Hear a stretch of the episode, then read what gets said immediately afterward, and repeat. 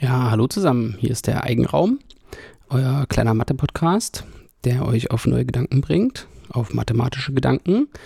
Und heute will ich euch mal ein bisschen was erzählen über das Publizieren in der Mathematik und speziell über den Bereich Open Access. Open Science ist ja ein großer, wichtiger Trend, der bewirken soll, dass die Labore geöffnet werden, dass man den ganzen Prozess des Wissenschaftsmachens nachverfolgen kann und in dem Sinne auch veränderbar machen kann, dass man Zugriff auf die Daten hat, neue Analysen auf alten Daten machen kann oder jedenfalls äh, Einblick bekommt, wie die wissenschaftlichen Ergebnisse entstanden sind.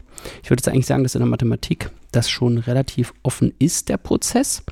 Das Labor besteht ja meistens nur aus einem kleinen Computer oder Papier und Bleistift, einer Tafel oder man denkt irgendwie nach. Deswegen will ich eigentlich hauptsächlich über das Publizieren reden, also um die Veröffentlichung der Ergebnisse. Und der Anlass ist, dass ich eine Mail bekommen habe, die ich als Spam klassifizieren würde, aber dazu später mehr. Die kam von dem Journal Mathematics, also schon ganz schön abgefahrener Journalname. So steht so auf einer Stufe mit Nature, Science, äh, Mathematics, aber dazu später mehr.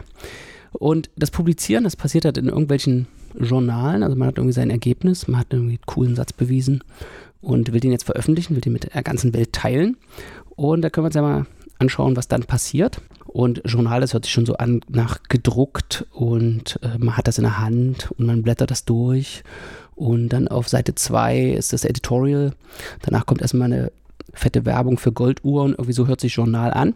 Und früher waren wissenschaftliche Journale auch so, naja, minus die Golduhrenwerbung vielleicht. Aber heutzutage muss man alles, was man macht, im Kontext des Netzes sehen. Es gibt jetzt das Internet und alles ist anders, weil es das Internet gibt. Und natürlich ist auch das Publizieren und speziell das mathematische Publizieren anders, weil es das Netz gibt. Also diesen Fakt wollen wir immer im Hinterkopf behalten. Also ich spreche über die Kultur in der Mathematik und vor dem Hintergrund, dass es das Netz gibt. Also solche Eigenheiten, die sich darauf beziehen, dass es das Endprodukt vor 50 Jahren mal auf Papier gedruckt wurde und per Post rumgeschickt wurde, kann man vielleicht auch teilweise über Bord werfen. So, fangen wir also mal an. Und ich will mal anfangen, indem ich die, diese Entität Journal vor diesem Kontext, diesem Kontext, dass wir im 21. Jahrhundert sind, aus der Perspektive der verschiedenen beteiligten Parteien mal analysiere. Ja, also ich will mal verstehen, was ist ein Journal und was kann das und wie nutze ich das, eben aus den verschiedenen Perspektiven, die es da so gibt. Und fangen wir mal an mit den LeserInnen. Äh, das sind also die, die die wissenschaftlichen Ergebnisse wissen wollen. Also sie wollen irgendwie hochqualitative wissenschaftliche Artikel. Vielleicht wollen die, dass die thematisch sortiert sind. Und vor allen Dingen wollen die eine Qualitätssicherheit. Also sie wollen, dass im Rahmen von einem Peer-Review-Prozess oder einem anderen geeigneten Prozess die Qualität der Arbeit, der veröffentlichten Arbeiten sichergestellt ist. Also dass sie nicht mehr selbst entscheiden müssen, äh, ist das hier alles Mumpels oder versucht mich da jemand zu betrügen oder ist es eine gesicherte, zumindest eine wissenschaftliche Arbeit, die nach dem wissenschaftlichen Prozess durchgeführt wird. Die thematische Sortierung ist auch sowas, was jetzt im Kontext des Konsums im Netz wahrscheinlich keine Rolle mehr spielt. Natürlich ist sozusagen so ein Journal auch eine Institution. Da hängt eine Community dran, ein Editorial Board oder so. Äh, das heißt, diese thematische Sortierung passiert einfach automatisch aus dem Prozess wahrscheinlich, aber in der, für die Leserinnen, in der, so wie die das konsumieren, würden die wahrscheinlich eh über irgendeine Form von Link auf einen einzelnen Artikel kommen. Ja? Und ob der Artikel jetzt, was in einem Journal der Nachbarartikel da drin wäre, ist vielleicht nicht so relevant, weil die Verknüpfung der Artikel über Themen oder über direkte Links automatisch, ja, vielleicht im Hintergrund erzeugt wird oder irgendwie automatisch erzeugt wird. Und ganz wichtig, was Leserinnen vor allen Dingen in der Mathematik brauchen, ist ein Archiv, ein umfangreiches Archiv. Wir haben in der Mathematik so das Feature, dass wir Arbeiten von vor 50 Jahren oder von vor 100 Jahren noch genauso zitieren und benutzen. Also nicht alle, aber eben die wichtigen. Und auch da drin neue Sachen, die uns unbekannt sind, entdecken. Als das ist es mehr der Fall als in anderen Wissenschaften, würde ich sagen, die äh, irgendwie so einen aktuellen Stand haben, der auch regelmäßig überarbeitet wird ist es so, dass die mathematischen Resultate eher zeitlos sind und man wirklich, also auch in der Recherche nach irgendwas auf 50 Jahre alte Arbeiten durchaus stößt, von denen man vorher noch nie was gehört hatte. Das heißt, man braucht also diese Langlebigkeit, ist vielleicht ein Feature der Mathematik. So, dann schauen wir uns mal aus der Perspektive der Autorinnen an. So, was wollen die Autorinnen? Die wollen natürlich die Leserinnen erreichen. Ja, die wollen also eine breite Veröffentlichung ihrer Ergebnisse und die wollen aber auch dieses Qualitätssiegel. Also dieses Qualitätssiegel, was die Leserinnen brauchen, um sich sicher zu sein, dass das vernünftig ist, äh, das wollen die Autorinnen genauso haben, denn äh, für die hängen irgendwie die Karrieren da dran und die beweisen, dass sie gute Arbeit machen, indem sie gute Veröffentlichungen schreiben und gute Veröffentlichungen muss man zertifiziert bekommen. Ja, also diese Journale, eine wichtige Funktion, würde ich sagen, die diese Journale leisten, ist auch die wissenschaftliche Qualität, Schöpfungskraft, Innovation und eben positive Eigenschaften von Veröffentlichungen zu bewerten. Das ist also auch ein, auch das Publikationssystem ist ein Bewertungssystem. Ja, Autorinnen wollen eventuell auch Unterstützung bei dem ganzen Prozess des Veröffentlichens. Ne, die Autorin selbst kann ja nicht sicherstellen, dass ihr Paper für 100 Jahre im Netz verfügbar bleibt oder noch länger. Da will sie natürlich auf eine Institution zurückgreifen, die wahrscheinlich am besten langlebiger ist als so ein menschlicher Körper. Aber auch schon bei ganz einfachen Sachen, vielleicht professionellen Satz, vernünftige Abbildung, möchte sie vielleicht auf professionelle Hilfe unter zurückgreifen und eben auf Netzwerke, auf Spezialisierung, äh, Leute, die das äh, immer machen. Okay, was haben wir noch für Player? Wir haben die Verlage, die, für die ist das ein Geschäftsmodell die sind irgendwie organisiert, aber die als Dienstleister, ich sehe die ein bisschen so als Dienstleister, würde ich jetzt mal mit ihren äh, Interessen hier außen vor lassen, da wir ja in so einem kompletten Diskurs vielleicht überlegen würden, ob wir die überhaupt brauchen. Aber als dritten Player habe ich jetzt mal noch die Bibliotheken und Öffentlichkeit mir überlegt. Also was will denn die Öffentlichkeit? Die Öffentlichkeit hat einen großen Bedarf an einer glaubwürdigen Wissenschaft. Also eine glaubwürdige Wissenschaft, die funktioniert und gesicherte Erkenntnisse produziert. Das heißt, die brauchen einfach die Existenz eines Ökosystems von Journalen, dem sie vertrauen können und in dem sie auch sich zurechtfinden. Ja? Also auch von außen braucht man irgendwie einen Einblick, was sind hier die besten Veröffentlichungen und was sind vielleicht eher zweitrangige, was hat den meisten Impact, äh, der möglich sein, also dieser Einblick soll möglich sein, zumindest für Journalistinnen, Journalisten äh, und zum Teil auch eben Nicht-Experten, also man braucht Erkenntnisse, die einordnbar sind und verlässlich. So, und jetzt hat man bei der Öffentlichkeit vielleicht noch einen zusätzlichen Anspruch, und der führt mich dann zu Open Access, ist eben diese freie Verfügbarkeit. Also die Gesellschaft hat ein Interesse daran, dass die wissenschaftlichen Ergebnisse frei verfügbar sind. Und letztendlich haben die Autorinnen daran auch ein Interesse, ein Eigeninteresse. Sie wollen, dass ihre Arbeiten studiert werden, dass es gelesen wird und dass es möglichst keine Barrieren gibt für den Zugang. Die Leserinnen haben natürlich auch das gleiche Interesse, die wollen es ja lesen und wollen keine Barrieren haben, aber auch die Öffentlichkeit hat eben ein massives Interesse daran, dass zum Zwecke der Innovation, des Fortschritts und einfach auch, weil sie etwas bereits gekauft haben durch die Investition in das Wissenschaftssystem, dass die Ergebnisse davon frei verfügbar sind und so eben zur Verfügung stehen für Innovation und eben das immer wieder aufbauen auf den er vorherigen Erkenntnissen für neue Erkenntnisse und Transfer in die Wirtschaft und so weiter. So, und das Ganze jetzt vor diesem Hintergrund des Interesses, das alle haben, dass es möglichst nichts kosten soll. Ja, also das ist sozusagen jetzt ein System, da wird irgendwelche, da wird irgendwas gemacht, eben dieses Publizieren, das Archivieren und so weiter. Und die Frage ist jetzt, wer bezahlt das? Und da gibt es eben unter dem Mandat, dass das frei verfügbar sein soll, verschiedene Modelle. Und äh, die kann man so mit so einfach zusammenfassen, wer bezahlt. Oder es haben sich da so verschiedene Open Access Farben etabliert, die äh, ich ja noch kurz durchgehen kann hier. Also fangen wir mal mit dem klassischen Publikationsmodell an. Da kostet die Zeitschrift Geld zu abonnieren. Also die Bibliothek abonniert eine Zeitschrift und wer kein Abo hat, kann es nicht lesen. Also im 21. Jahrhundert im Internet bedeutet das, dass es da so eine Bezahlschranke gibt und nur mit der richtigen IP-Adresse oder dem richtigen Login kommt man an die Ergebnisse. Das entsteht natürlich dem freien Zugang zu den wissenschaftlichen Erkenntnissen entgegen.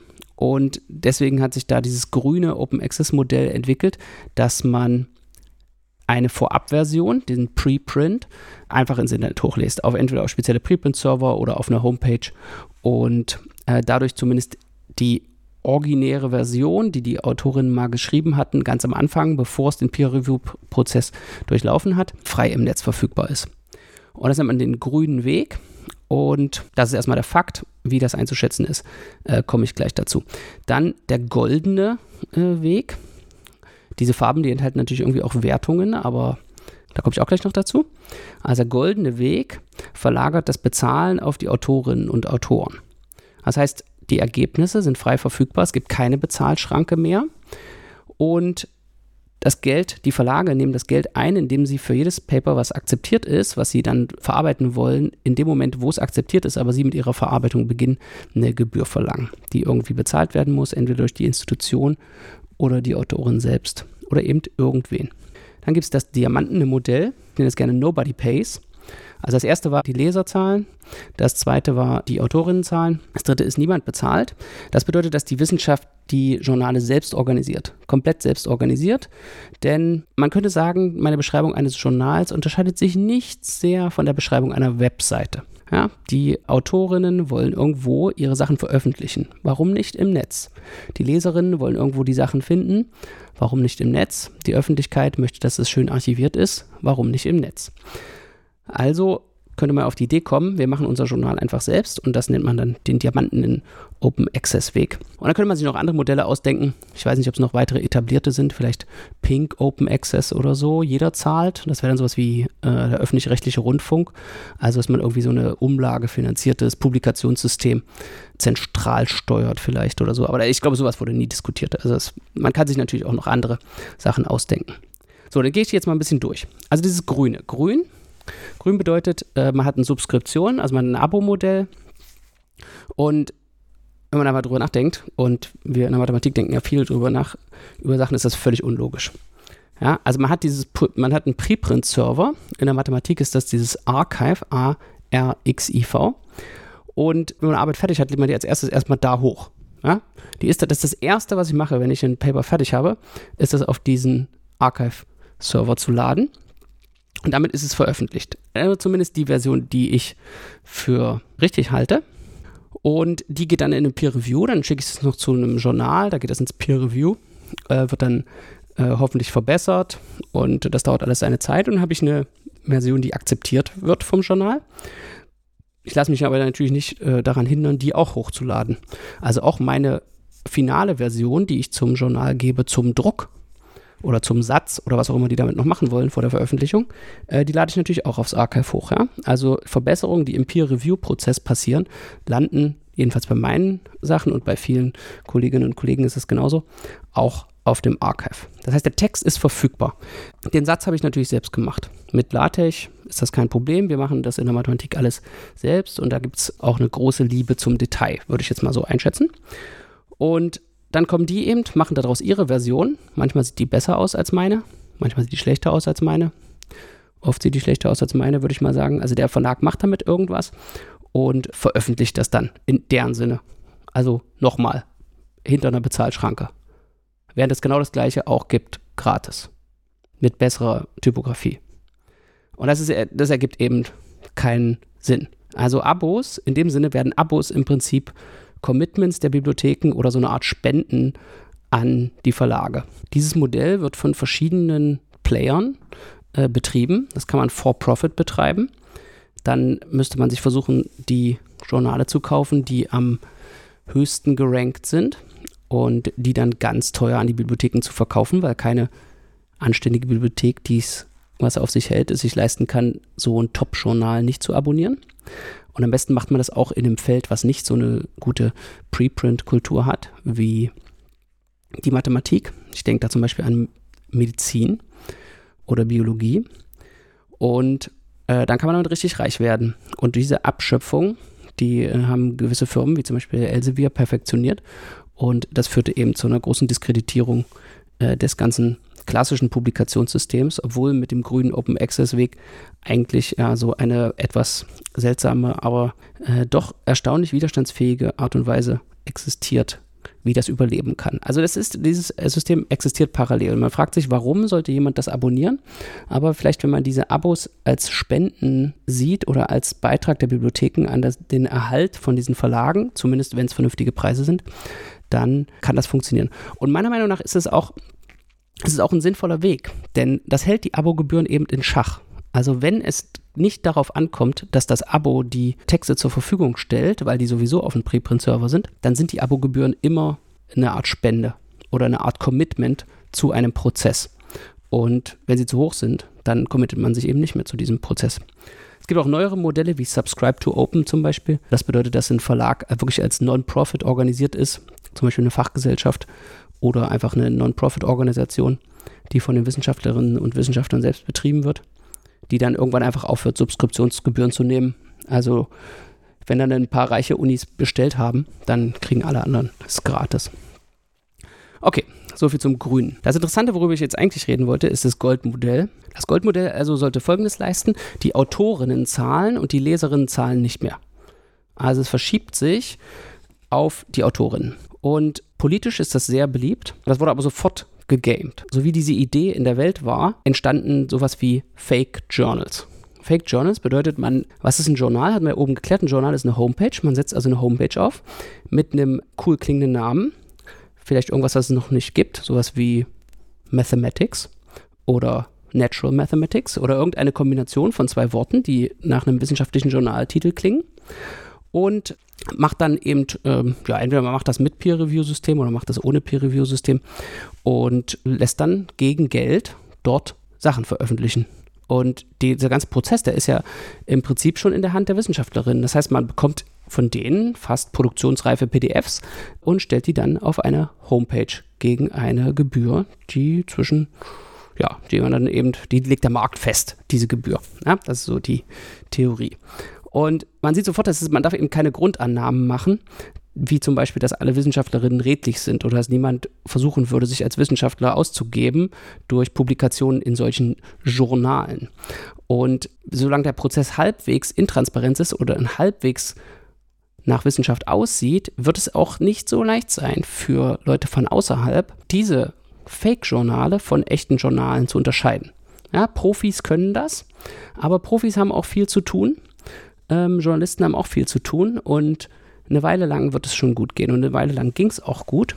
Es gibt einfach einen Markt für, ich kaufe mir etwas, das aussieht, als hätte ich wissenschaftlich publiziert. Sowas kauft man sich immer mit ein in diesem Gold Open Access Modell. Und ich empfehle euch da mal einen Talk, packe ich mal in die Show Notes von Svea Eckert, das ist eine Journalistin vom NDR, wenn ich mich recht entsinne, die diese, in dieser ganzen Maschinerie der Fake Journals mal unterwegs war. Und da gibt es einen Talk auf dem CCC-Kongress.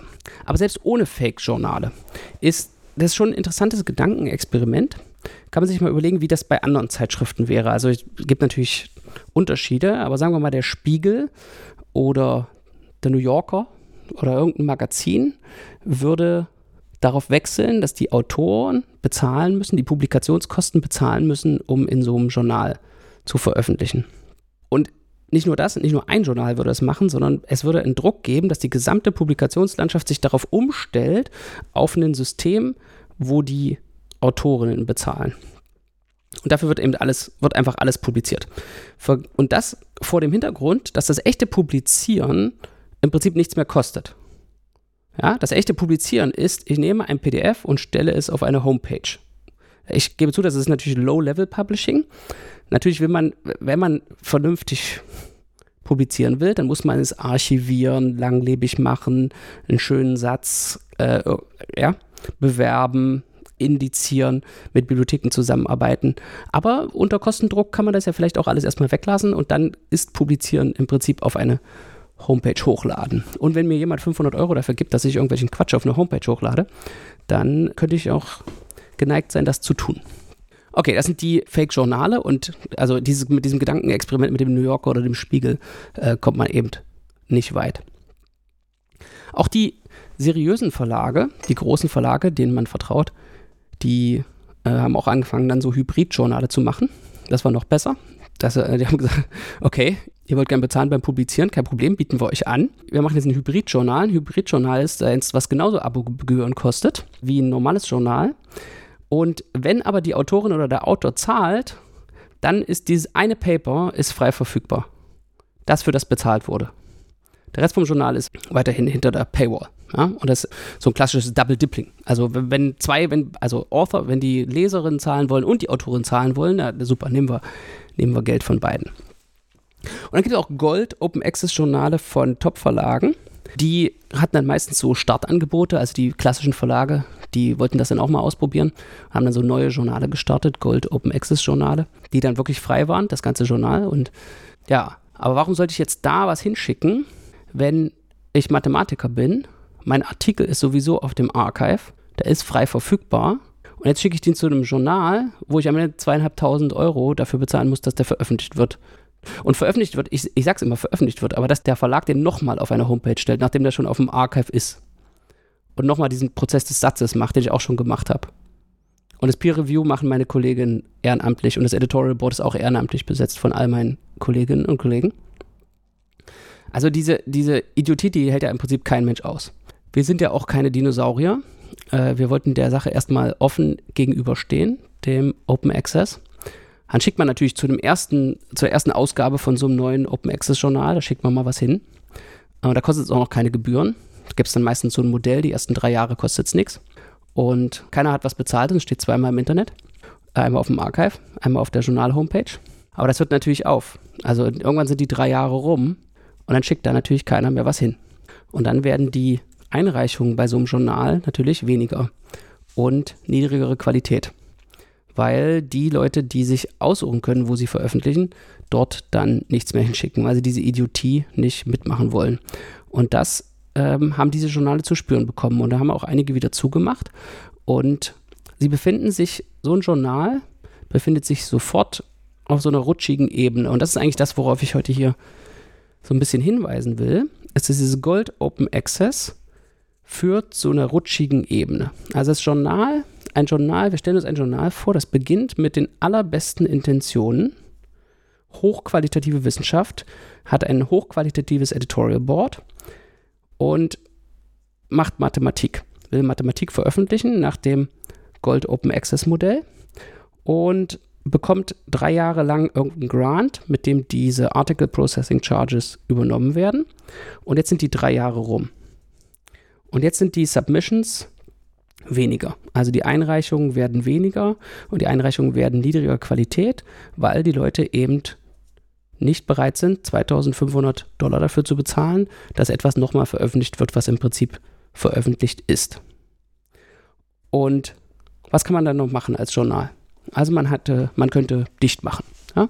Macht einfach dicht, das ist passiert. Oder man macht eben Marketing. Man versucht irgendwie Methoden zu haben. Also was, was für Methoden stehen in so einem Verlag zur Verfügung, um diese Einreichung zu generieren?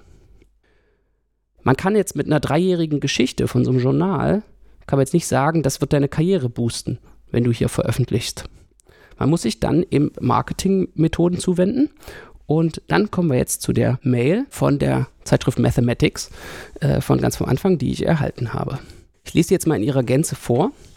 Die ist auf Englisch. Kann aber so ein bisschen nebenbei übersetzen. So, also dear Professor Kala, bla bla bla, we invite you to join us as guest editor for the Open Access Journal Mathematics. Also wir laden Sie ein, Gasteditor zu sein für das Open Access Journal Mathematics. Und das soll sein für ein Special Issue. Und das Suggested Topic, was Sie mir dann vorschlagen, ist Theory and Applications of Algebraic Topology ein Gebiet. Ich weiß, dass Algebraic Topology, algebraische Topologie existiert, aber ich habe keine Veröffentlichung in diesem Gebiet. Also ich bin offensichtlich nicht geeignet. Und sie schreiben weiter, you have been invited based on your strong publication record in this area. Also sie haben festgestellt, dass sie eine starke äh, Publikationstätigkeit in diesem Gebiet haben. Meiner Einschätzung nach habe ich null. Ich habe null Publikationstätigkeit in diesem Gebiet. Wie sie auf mich gekommen sind, äh, ist vielleicht auch nicht weiter wichtig. Und dann geht es noch weiter, noch mehr Honig um den Bauch, also Strong Researcher und ich bin Netzwerkknoten äh, und bla bla bla bla bla. Und ich soll eben dieser Gasteditor werden. Und das, was Gasteditor zu sein bedeutet, also die machen dann so ein Special Issue. Und was das bedeutet, ist, ich soll jetzt die Submissions besorgen. Ja, durch dieses Honig im Bart schmieren, kommen sie, versuchen sie zu erreichen, dass ich jetzt die Submissions besorgen. Sie können es selbst nicht, Sie haben keine Ahnung von Mathematik. Deswegen schicken Sie mir was über Algebraic Topology und versuchen zu erreichen, dass ich ihnen ihre Submissions generiere. Ja, so funktioniert es. Ich kriege nicht nur diese Mail, ich bin auch äh, eingeladen worden, äh, Special Issue Statistics and Biology with Applications äh, of Algebra Special Editor zu sein oder ein genereller Mathematics Topic Editor. Ein Topic Editor kommt noch mit mehr Benefits, zum Beispiel ein Reisegrant von 300 bis 500 Schweizer Franken pro Jahr, wenn der Reisegrant zu einem Successful Special Issue führt. Der, Verlag könnte auch meine Konferenzen sponsoren oder ich könnte auch vergünstigt publizieren.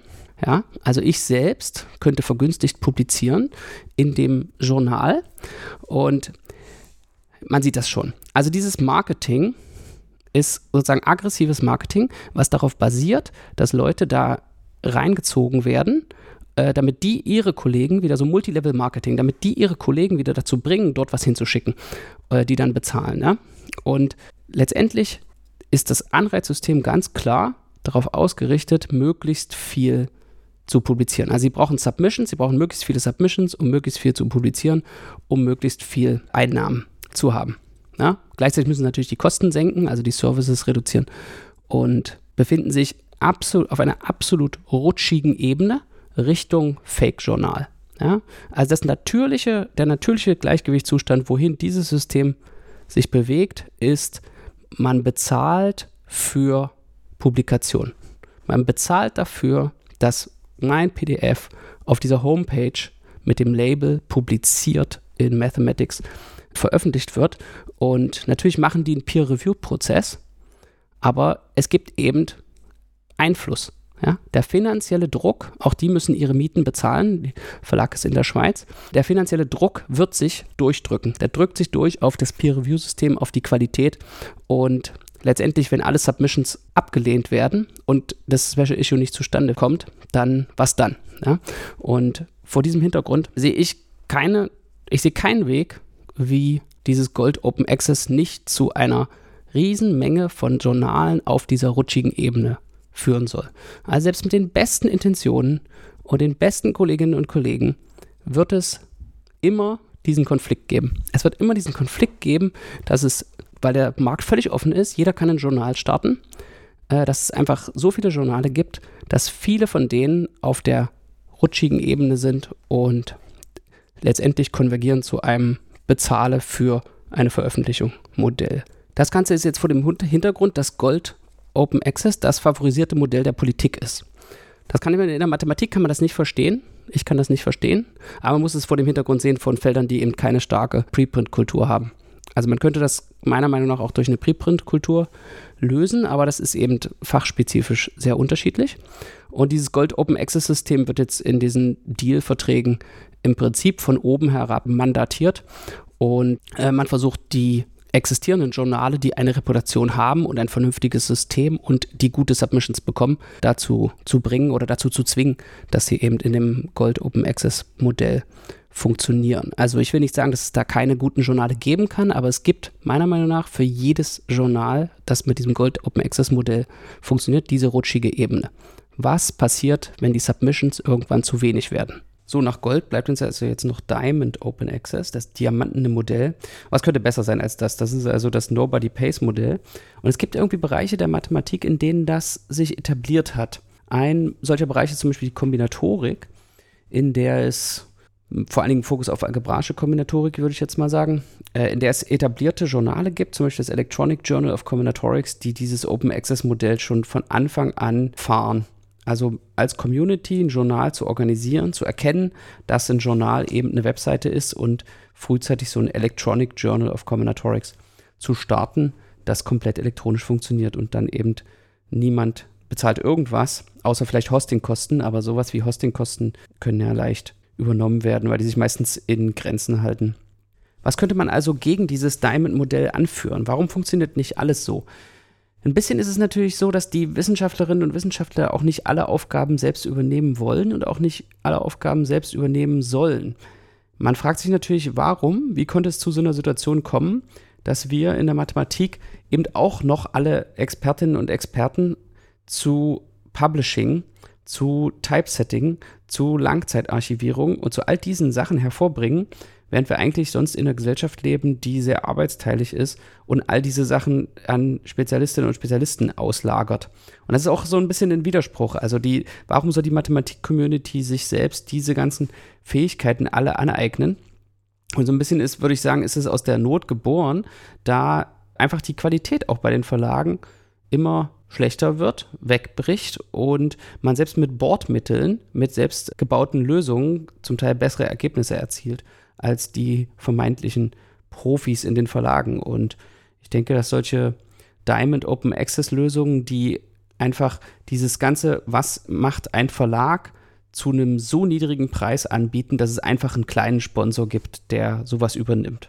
Ja, also wenn es dann wirklich nur noch Hostingkosten gibt und vielleicht irgendwie ein Editorial-System, das vielleicht als Open-Source-Lösung entwickelt werden könnte, dann hat man ja dort nur noch die Arbeitskraft, die auch jetzt schon ehrenamtlich von den Wissenschaftlerinnen und Wissenschaftlern geleistet wird. Mein persönliches Fazit ist eigentlich, dass viele Widersprüche, die wir sehen im Publikationssystem für die Mathematik, dadurch entstehen, dass wir eigentlich das Problem gelöst haben. Wir haben eine Open Access Kultur, die darauf basiert, dass wir unsere Arbeiten, so wie sie fertig sind, aufs Archive hochladen und im Idealfall die begutachtete und verbesserte Version dann nochmal aktualisieren, sodass der endgültige Text, zumindest ohne gestalterische Elemente, die vielleicht noch dazugekommen sein könnten, aber zumindest der Inhalt, die Texte, die Theoreme, die Beweise in der finalen Form sowieso frei verfügbar sind auf Preprint-Servern und der Publikationsprozess dadurch irgendwie konterkariert wird. Und das führt jedes Modell so ein bisschen hinters Licht oder ad absurdum, denn selbst in dem klassischen Abo-Modell fragt man sich dann natürlich noch, was soll, was soll man jetzt noch die Zeitschriften abonnieren? Warum sollen wir jetzt noch dieses ganze Geld an die Zeitschriften geben, damit die es nochmal veröffentlichen in irgendwie einfach nur einer anderen Version, wenn die eben keinen Qualitätsvorsprung mehr aufweisen können. Und da wäre meine Antwort eben, dass es in so einer Art Spendenmodell. Also der, die Verlage müssen in diesem Modell beweisen, dass sie ihre Dienstleistung wert sind. Also man würde die Journale vielleicht abonnieren, wenn man weiß, dass dort hinter ethische Policies stehen, not for profit äh, gearbeitet wird und ein echter Mehrwert für die Community entsteht. Und dieses Arbeiten mit einem echten Mehrwert für die Community, das könnte natürlich auch in dem Gold Open Access Modell passieren. Letztendlich irgendwo werden Dienstleistungen erbracht und dafür muss bezahlt werden. Ja? Und da fragt man sich jetzt, warum soll dieses eine Modell für eine Dienstleistung zu bezahlen besser sein als das andere? Das eine Modell bezahlt vorher von denen, die die Dienstleistung haben wollen. Das andere Modell bezahlt hinterher von denen, die, die wollen, dass die Dienstleistung vernünftig erbracht wurde und es dann konsumieren. Mein Fazit ist, dass für die Mathematik Gold Open Access ein Holzweg ist und vielleicht sogar für die ganze Wissenschaft. Und das liegt eben daran, dass die wissenschaftliche Qualität, dass es einen finanziellen Anreiz gibt, die wissenschaftliche Qualität zu senken, weil es eine direkte Kopplung gibt zwischen Anzahl der veröffentlichten Artikel und monetären Anreizen. Während es im grünen Open Access Modell eine direkte Kopplung gibt zwischen dem monetären Erfolg und der Qualität der veröffentlichten Artikel. Ja, die Zeitschrift, die die besten Artikel auswählt, die Zeitschrift, die die höchsten Qualitätsstandards hat, die hat ihre Abos sicher. Während der finanzielle Erfolg einer Zeitschrift im Gold Open Access Modell davon abhängt, wie viele Artikel sie zu welchem niedrigen Preis akzeptieren, veröffentlichen und produzieren kann. Ja, und das eine Modell, das grüne Open Access Modell, geht Richtung Qualität, während das Gold Open Access Modell Richtung Quantität geht. Und dann ein bisschen abseits davon gibt es das Diamantene Open Access Modell, was irgendwie ein bisschen daran krankt, dass man eben doch alles selbst machen muss und nicht mehr auf Expertise zurückgreifen kann. Also man entscheidet sich mit dem Diamantenen Open Access Modell eben keine Dienstleistungen mehr einzukaufen, dann bezahlt natürlich niemand was, aber letztendlich bezahlt man doch, weil die Dienstleistungen eben von den Wissenschaftlerinnen und Wissenschaftlern selbst erbracht werden. Okay, das war also mein Rundumschlag hier. Einmal meine mathematische Sicht auf das Publikationswesen und die Farben von Open Access. Und äh, vielleicht habt ihr Interesse, mir eine Meinung dazu zu schicken. Dann könnt ihr das über die Feedback-Adresse machen. Feedback at eigenpod.de, pod natürlich mit D. Oder ihr probiert mal die Kommentare auf der Homepage aus. Äh, das würde mich sehr freuen. Und jetzt ist es schon wieder ganz schön lang geworden. Deswegen mache ich jetzt mal Schluss und ähm, hoffentlich hören wir uns bald mal wieder hier auf diesem Kanal. Macht's gut. Tschüss.